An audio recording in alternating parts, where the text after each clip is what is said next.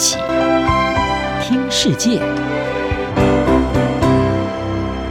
欢迎来到一起听世界，请听一下中央广播电台的国际专题报道。您现在收听的是中俄加强经济合作，北京从对俄贸易获利。俄罗斯在二零二二年二月对乌克兰发动侵略后，遭到西方的严厉制裁，但在此同时，中国则与俄罗斯不断强化双方合作，两国之间贸易、军事等各方面的往来日益密切。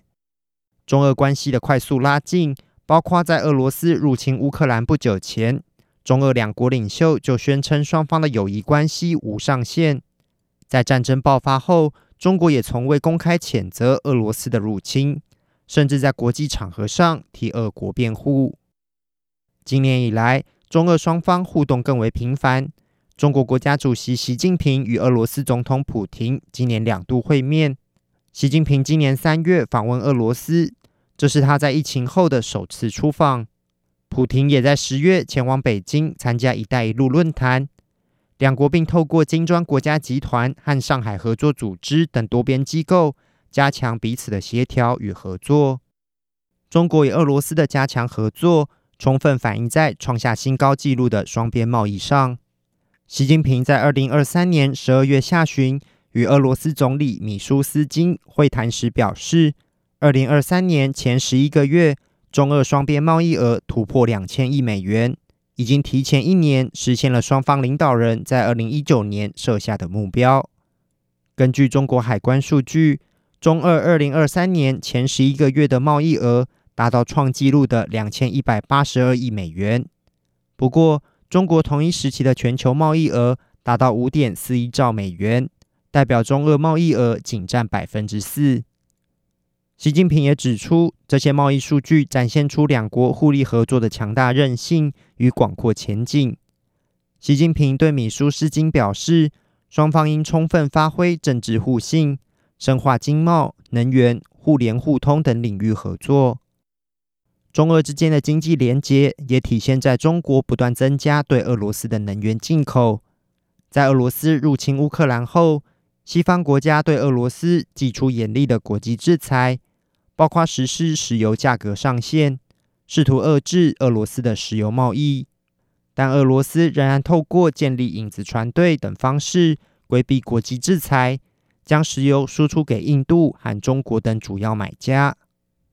俄罗斯二零二三年对中国的原油出口量达到每天两百万桶，占其总原油出口量的超过三分之一。根据路透社报道，中国二零二三年透过进口俄罗斯价格较低廉的石油，已经节省了四十三点四亿美元。另一方面，中国在俄国市场的影响力也日益增加，西方企业因为乌克兰战争而退出俄国市场。留下来的缺口正在被中国企业取代。除了能源之外，路透社指出，在入侵乌克兰前，中国的汽车品牌在俄国市场的占比不到百分之十，但到了二零二三年八月，中国品牌的市场占比已经突破五成。纽约时报报道，位于圣地亚哥的一名亚洲汽车顾问邓恩表示：“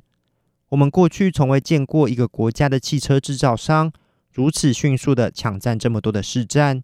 中国人赚了一笔意外之财。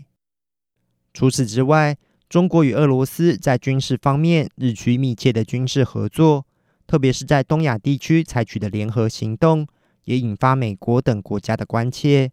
中国与俄罗斯军方官员二零二三年十二月在北京举行了第二十二轮战略磋商，就国际和地区安全情势。两军关系等议题进行讨论，誓言加强双方的战略协调。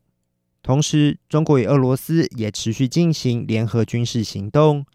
中俄两国多架轰炸机与战斗机，二零二三年十二月在东海执行联合空中巡逻，促使南韩和日本紧急派遣战机予以回应。对此，美军印太司令部司令阿基里诺表示，他非常担忧中国与俄罗斯。在这个地区日益增加的联合军事行动，阿基里诺说：“我认为此时此刻，这远远超出了战略连结的范畴。阿基里诺并进一步对中俄和北韩之间的关系提出警告：如果你把北韩连接起来，也就是俄罗斯和北韩合作，而事实上北韩先前唯一的伙伴是中国，这是一个坏邻居和糟糕的群体。以上专题由郑景茂编辑播报，谢谢收听。